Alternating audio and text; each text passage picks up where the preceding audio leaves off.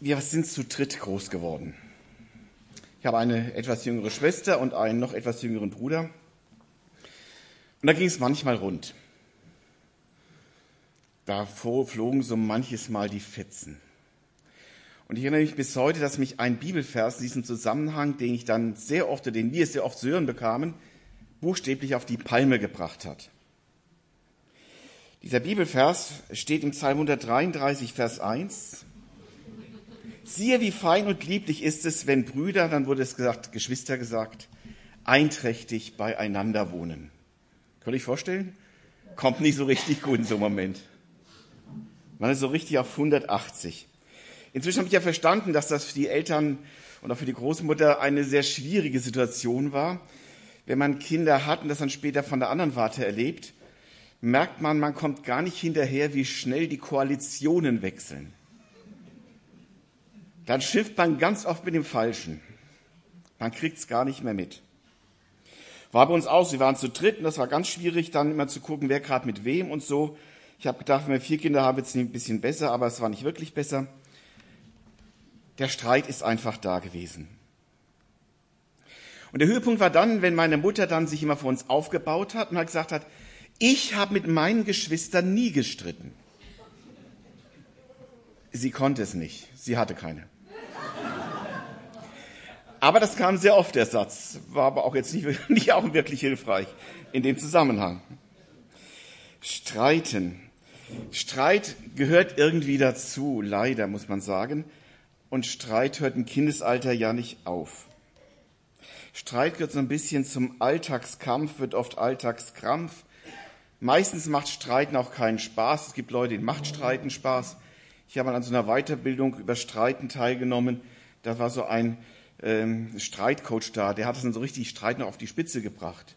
Der hat einen interviewt und ehe man sich versah, war man im Streit drin. Der hat es ganz clever geschafft, über einen Streit rauszumachen, aber ganz kontrolliert. Hat ganz gezielt nachgefragt und nachgebohrt. War ganz spannend, aber darum geht's heute nicht. Ähm, streiten kann aber ganz schnell und ganz viel auch auf Dauer kaputt machen. In einer Gemeinde, in der ich war, gab es so Streite von, ich weiß nicht wie viele Generationen davor.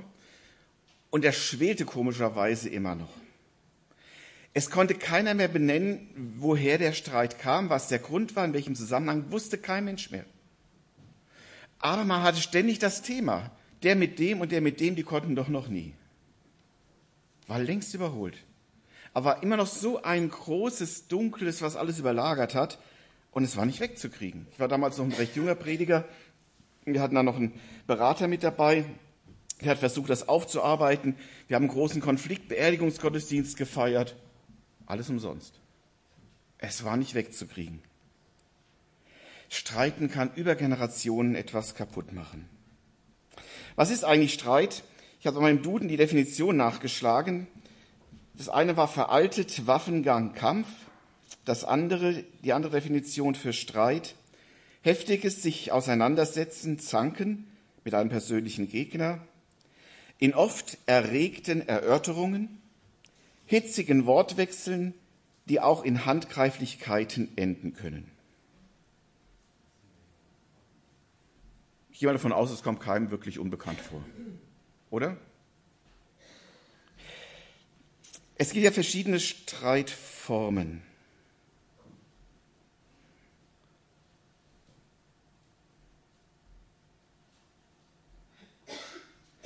Da haben wir den Streit als Krieg. Moment, ich das weitermachen?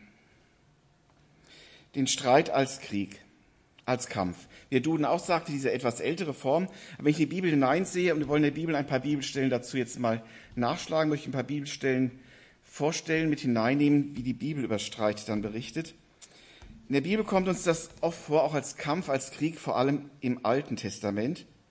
Da ist vom Streit her der Ägypter die Rede, da bekommt Israel den Auftrag zu streiten, zu kämpfen, Josua, Richter und auch die ganzen Kriege zur Zeit Davids. Und äh, geht es um das Streither. Oder die Gideon als Beispiel wird als der streitbare Richter bezeichnet. Es kommt also auch als Kriegkampf in der Bibel vor. Es gibt auch diesen interessanten Vers, völlig anders, wo es heißt, Gott wird für seine Leute streiten. Der Herr wird für euch streiten und ihr werdet stille sein, heißt es in 2. Mose 14, 14. Es ein Vers, an dem ich mich manchmal reibe, weil Gott meistens nicht so schnell streitet, wie ich es gerne hätte. Und einen Streit wirklich aussitzen, warten auf das, was Gott tut. Gott verlangt das manchmal. Gibt übrigens noch weitere Bibelstellen, wo es ganz ähnlich heißt, 5. Mose 1,30, 3,22 und noch andere. In der Bibel begegnet Streit aber auch als zwischenmenschlicher Konflikt. Da wird Mose einmal der Streitschlichter, dann ist Mose, der von Gott den Auftrag erhält, für sein Volk eben Streit zu schlichten. Es gibt in dem Gesetz Gottes ganz klare Regelungen, was passiert, wenn man sich gestritten hat und dabei jemand anders zu Schaden kommt, wird genau erklärt. Also Gott weiß und geht davon aus, und die Bibel ist da klar, Streit lässt sich wohl nicht vermeiden. Auch im Neuen Testament ist von Streit die Rede. Es erhob sich auch ein Streit unter ihnen, also unter den Jüngern, wer von ihnen als der Größte gelten soll. Da frage ich mich auch manchmal, wie Jesus das vorkommen sein mag. Seine Jünger haben nichts Besseres zu tun, als zu streiten, hey, wer ist von uns der Größte? Wer ist der Beste? Der Streit begegnet uns in der Bibel auch häufig als recht komplizierten Konflikt. Zum Beispiel 5. Mose 17, 8 und 9. Wenn eine Sache vor Gericht dir zu schwer sein wird, es gehe um Blutschuld, um Schaden, um Gewalttat oder was sonst Streitsachen sind in deinen Toren, so sollst du dich aufmachen und hinaufgehen zu der Stätte, die der Herr dein Gott erzählen wird, erwählen wird. Und zu den levitischen Priestern kommen und zu dem Richter, der zu der Zeit sein wird, und sie befragen, die sollen dir das Urteil sagen. Also in der Bibel gibt es auch schon eine verschiedene Instanzen und man sagt, wenn der Streit zu groß ist, wenn du nicht mehr beherrschen kannst, gibt übergeordnete Instanzen, Menschen, die Gott berufen hat, die an den Streit schlichten sollen.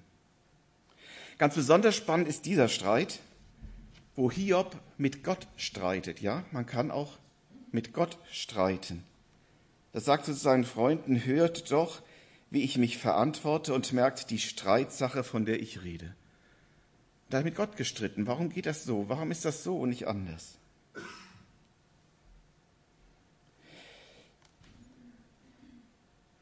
Gott selbst begegnet uns als Streiter in der Bibel. Ein Bibelvers, den wir sehr oft in der Weihnachts- und Adventszeit hören. Psalm 24, Vers 8. Wer ist der König der Ehre? Es ist der Herr, stark und mächtig, der Herr, mächtig im Streit. Kommt im Lied vor dem Psalm, macht hoch die Tür, die Tor macht weit, deswegen offene Advents- und Weihnachtszeit. Der Herr mächtig im Streit. Streit begegnet uns in der Bibel auch als Versuchung. Hier, wo Jesus versucht wurde, Markus 8, Vers 11, die Pharisäer kamen heraus, fingen an, mit ihm zu streiten, versuchten ihn und forderten von ihm Zeichen vom Himmel. Auch Jesus kannte das und war damit konfrontiert.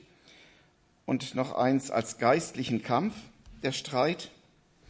Apostelgeschichte 15.2, als nun Zwiestracht entstand und Paulus und Barnabas einen nicht geringen Streit mit ihnen hatte, ordnete man an, dass Paulus und Barnabas und einige andere von ihnen nach Jerusalem hinaufziehen sollten, zu den Aposteln und Ältesten um dieser Frage willen.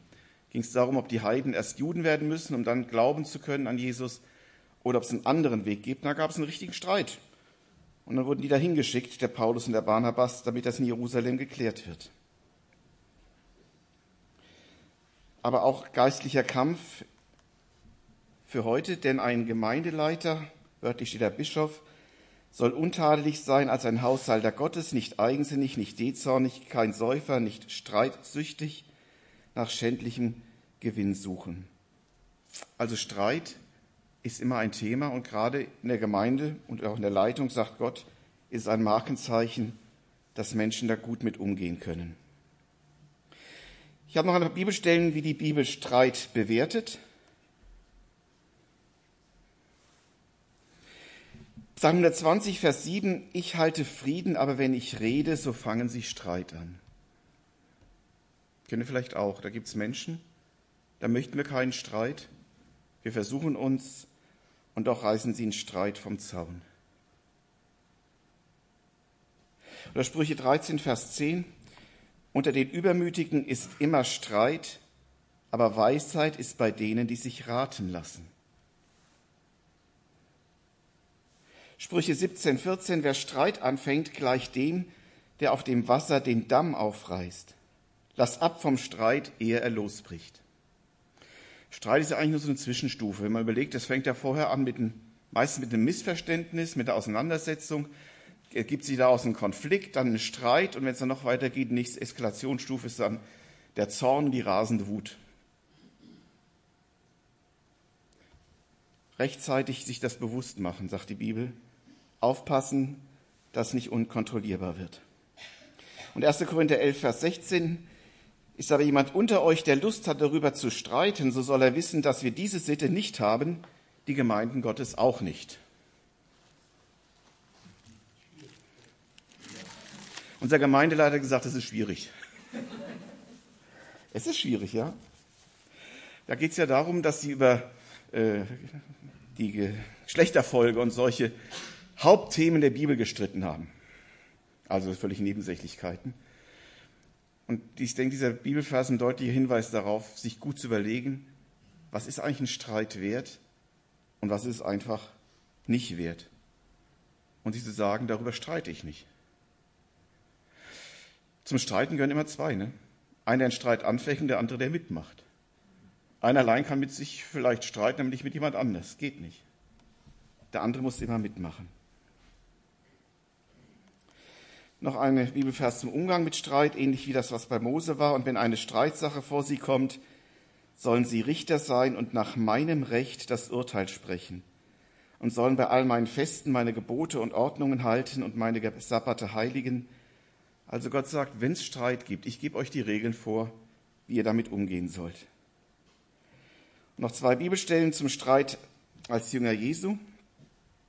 An Timotheus schreibt Paulus, ein Knecht des Herrn aber soll nicht streitsüchtig sein, sondern freundlich gegen jedermann im Lehren geschickt, der Böses ertragen kann und mit Sanftmut die Widerspenstigen zurechtweist, ob ihnen Gott vielleicht Buße gebe, die Wahrheit zu erkennen.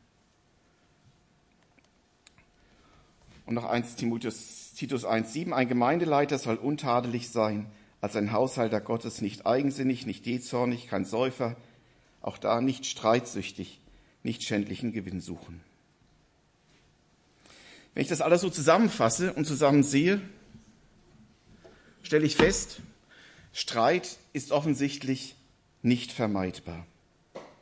Und Streit ist schon eine fortgeschrittene Eskalationsstufe, eine Verhärtung eines Konflikts. Es ist noch kein Zorn, noch keine rasende Wut, auch schon etwas, wo es richtig zur Sache geht.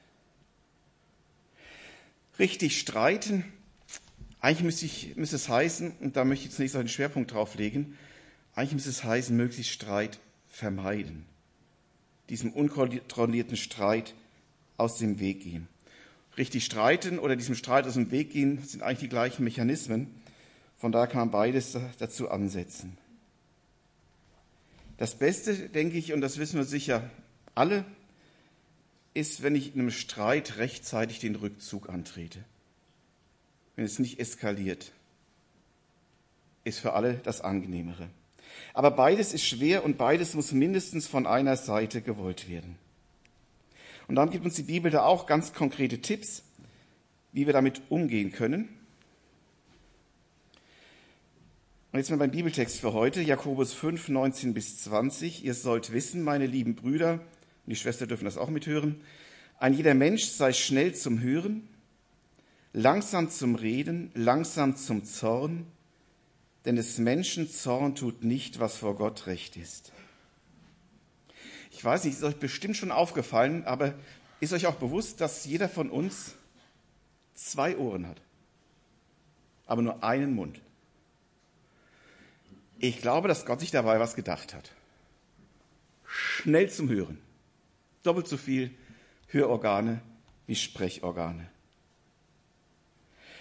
Und das Sprechen und das Hören, was der andere gesagt hat, ganz schwer ist wissen nicht nur wir. Da gibt es große Forschungen, große Themen.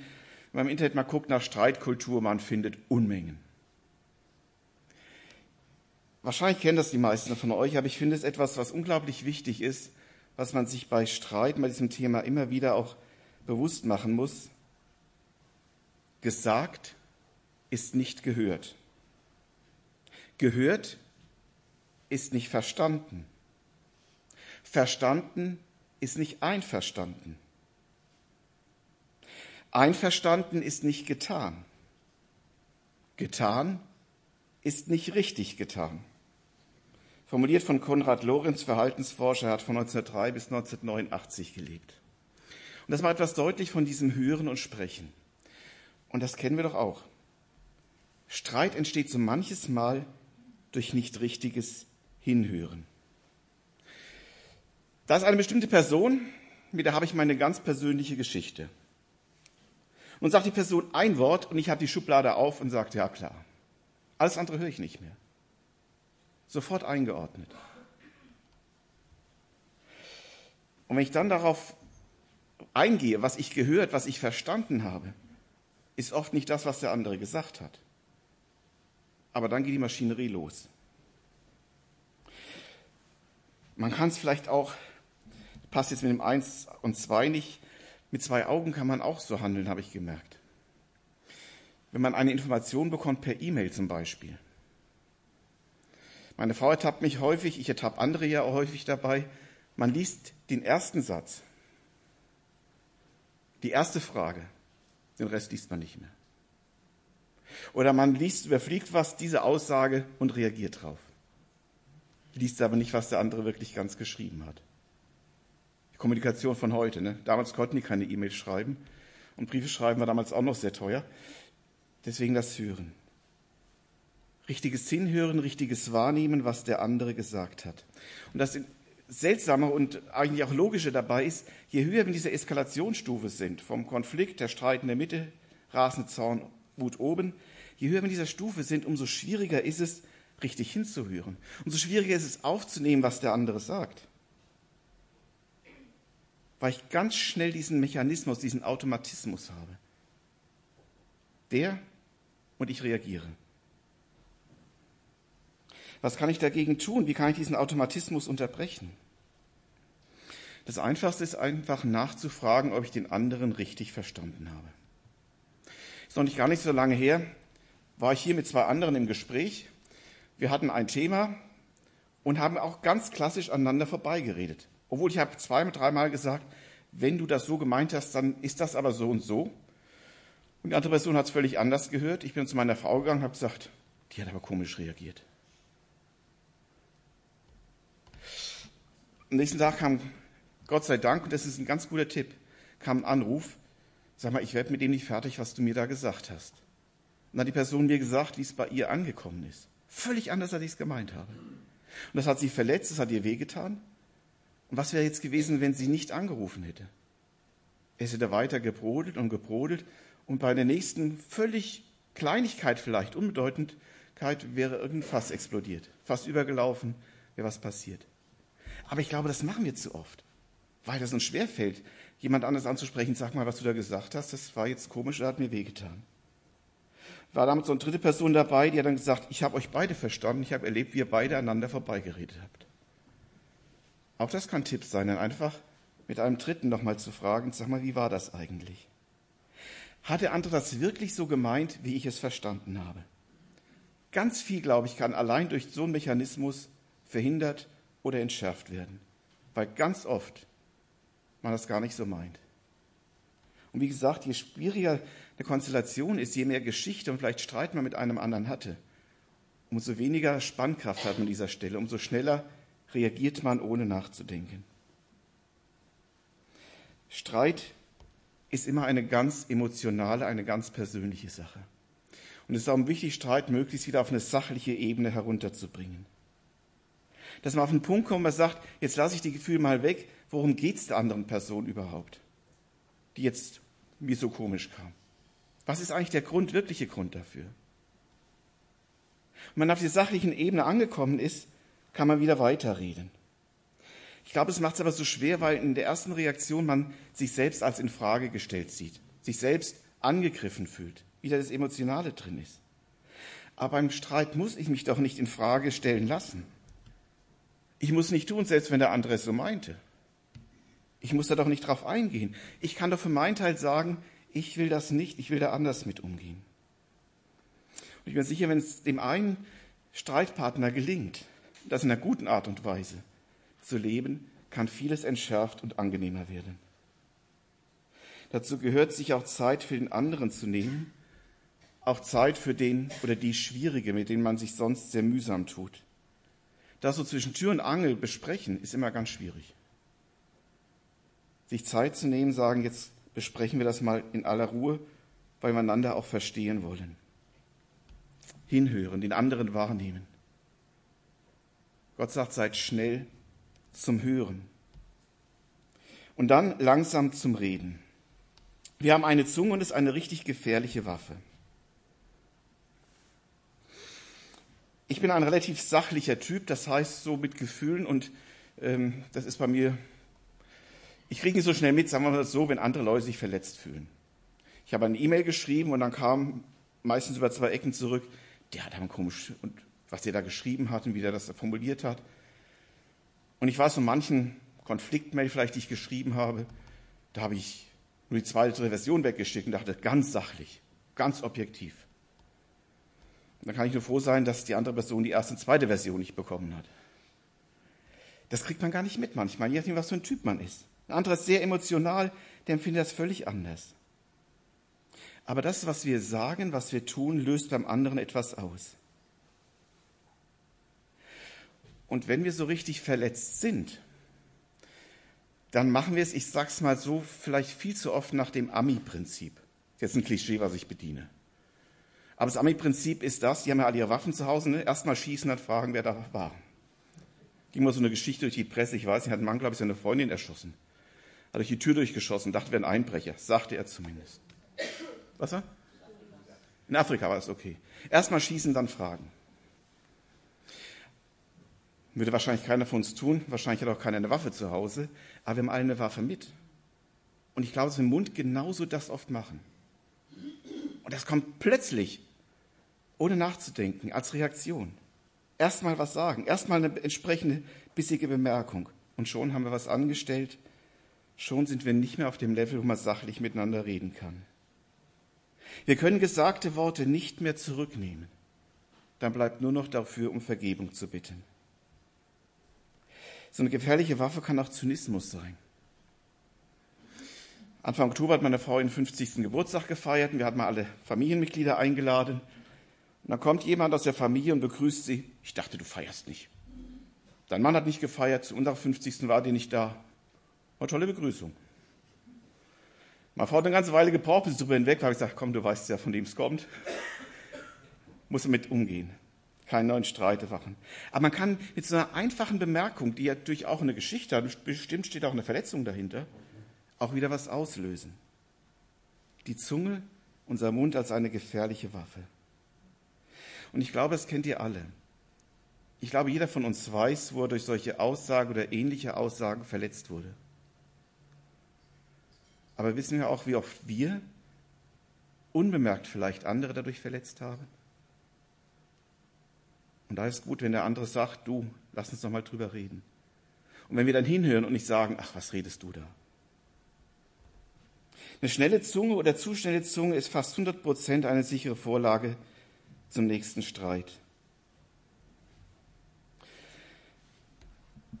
Und je nachdem, ich habe es schon ein paar Mal erwähnt, welche Vorgeschichte man mit dem anderen hat, wirkt das umso stärker. Und es ist unglaublich schwierig, dann zu sagen, jetzt hör mal erst hin, frag mal nach, versuch mal ins Gespräch zu kommen.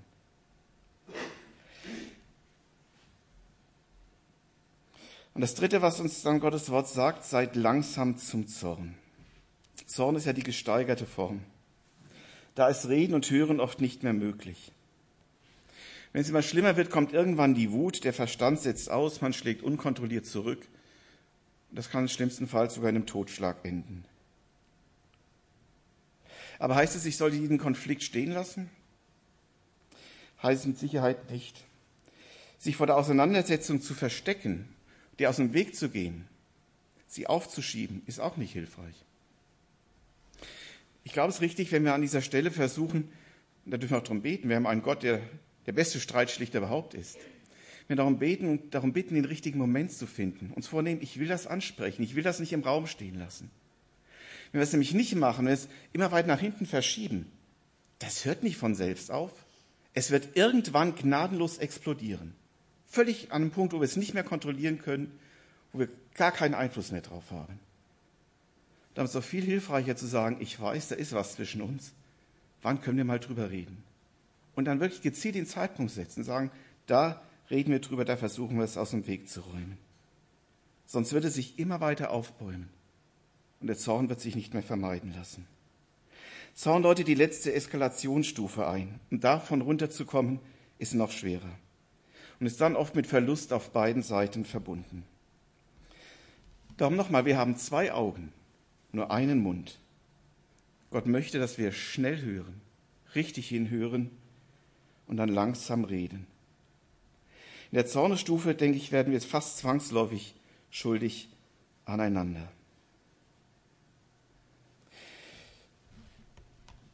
Gott möchte, dass wir das so miteinander umgehen. Und er gibt uns auch noch ein Hilfsmittel dazu, indem er uns ein paar Wegweiser dazu gibt.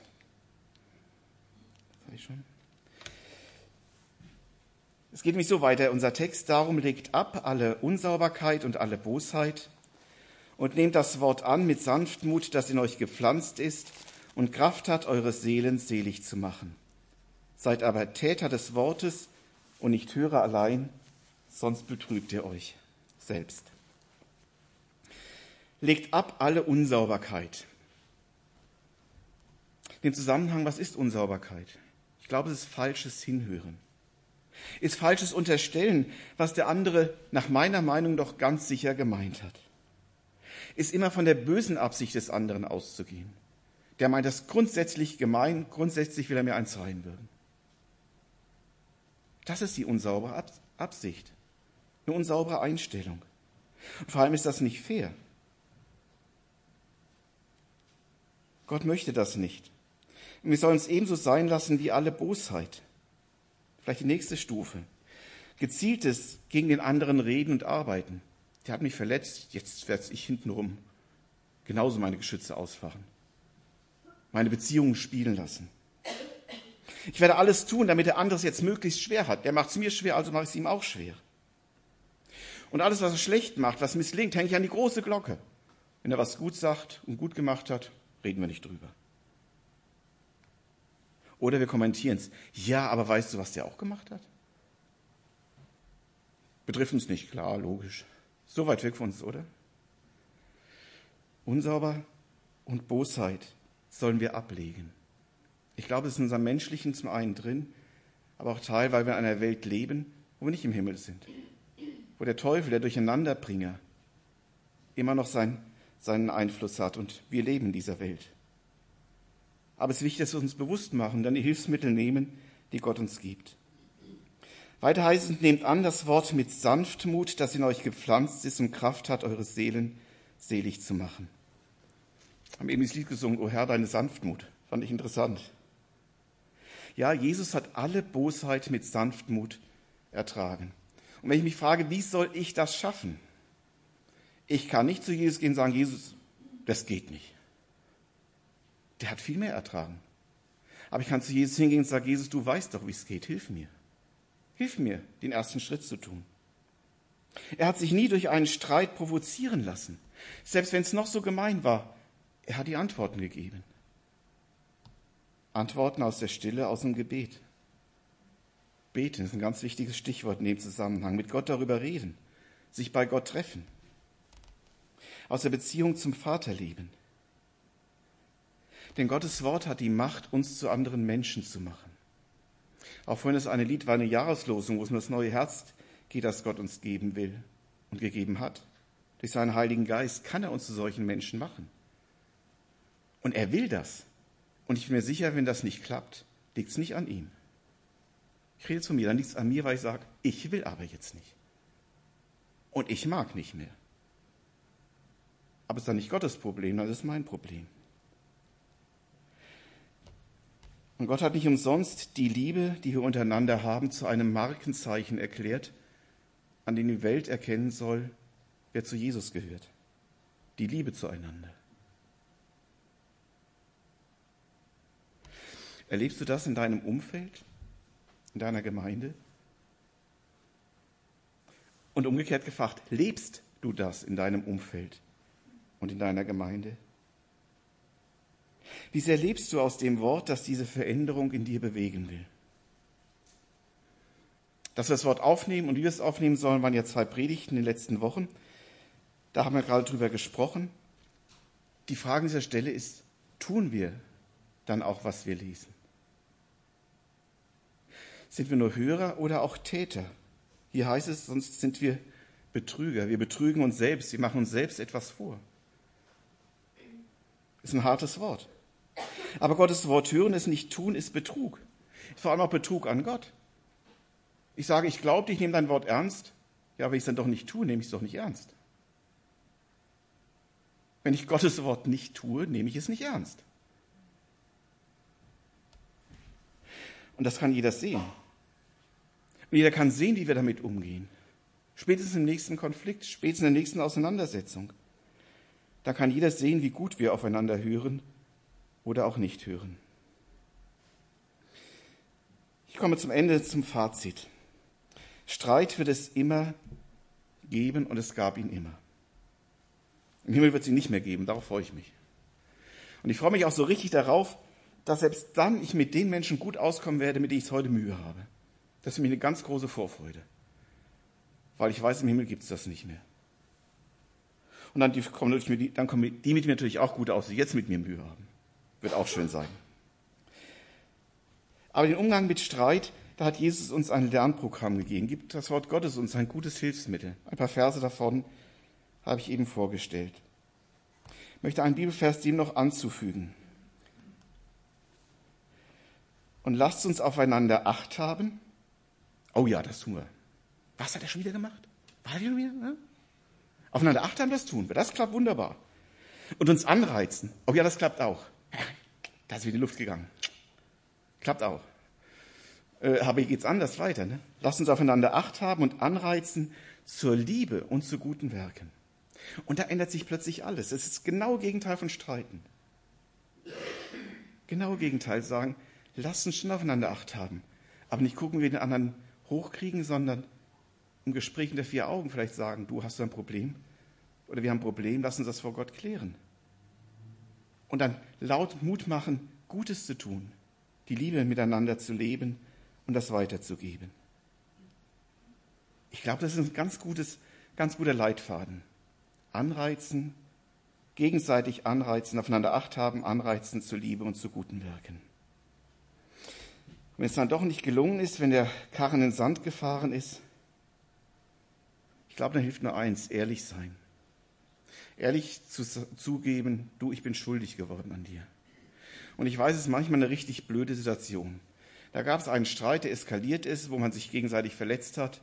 Und dann sind die Verletzungen, die man sich zugefügt hat, viel größer als der ursprüngliche Auslöser es war. Und dann kann ich gar nicht mehr über den Auslöser reden, weil ich dann sagen muss, ich bin jetzt schuldig geworden an dir. Vergeben einander und sagen, komm, ich kann es nicht, du kannst nicht, aber mit Jesus können wir es lernen, weiterzugehen. Sich einander die Schuld bekennen, Vergebung erbitten auch von seinem Lieblingsgegner und seinen Jesus nachmachen. Was hat Jesus gemacht? Er hat uns die Füße gewaschen. Wir waschen einander lieber die Köpfe. Die Füße waschen, sagen, da wo wir nicht weiter wissen, wir sitzen alle im gleichen Boot. Wir kriegen es alle nicht hin. Ich krieg's nicht hin. Ich brauche gar nicht auf dich gucken. Ich krieg's ja auch nicht hin. Dann lass uns da helfen, wo wir selber, wo es jeder von uns nicht hinkriegt, einander helfen, dass es gut weitergehen kann. Es gibt dann so ganz praktische Tipps. Ich glaube, ein bisschen spät, die lasse ich jetzt aus. Wer die haben möchte, kann man auch sonst im Internet über nachlesen richtigen Umgang, manches habe ich genannt, richtigen Zeitpunkt wählen, Ich-Form und so weiter. Kann ich gerne noch weitergeben. Das sind noch ganz praktische Dinge. Aber das Grundlegende wirklich zu sagen, ich habe versagt, es tut mir leid, vergib mir. Und als letztes ein Ausblick. Was denkt ihr, was passieren würde, wenn wir das alle miteinander immer leben würden? Wisst ihr was? Das wäre der absolute Hammer. Das wäre der absolute Hammer. Das würde andere Menschen motivieren und neugierig machen. Guck mal, die sind sich zwar nicht einig, sind lauter verschiedene Typen. Und die wissen das. Und die gucken, helfen sich einander, dass sie weiterkommen. Die machen sich nicht fertig über die Unterschiede, die nutzen die. Weil sie Jesus lieb haben, weil sie einander lieb haben, weil sie sich anreizen zu guten Werken und zur Liebe. Dazu möchte ich einladen. Da, wo ihr in Konflikte lebt, wo Streit da ist, um Gottes Willen, den anzugehen. Den Mut zu haben, den ersten Schritt zu tun. Und auf der anderen Seite auch den Mut zu haben, wenn der andere den ersten Schritt auf mich tut, das auch zuzulassen. Ich weiß, es ist auch schwierig. Wenn der andere auf mich zukommt und ich eigentlich gar keine Lust habe, jetzt mich mit ihm zu versöhnen. Und ganz ehrlich gesagt, manchmal wurmt mich denn, dass der den ersten Schritt gemacht hat, nicht ich. Aber es gibt viele Dinge, beide Seiten, aufeinander zugehen, miteinander lernen, so zu leben. Nicht nur wie Gott es möchte, sondern weil es auch gut ist für uns.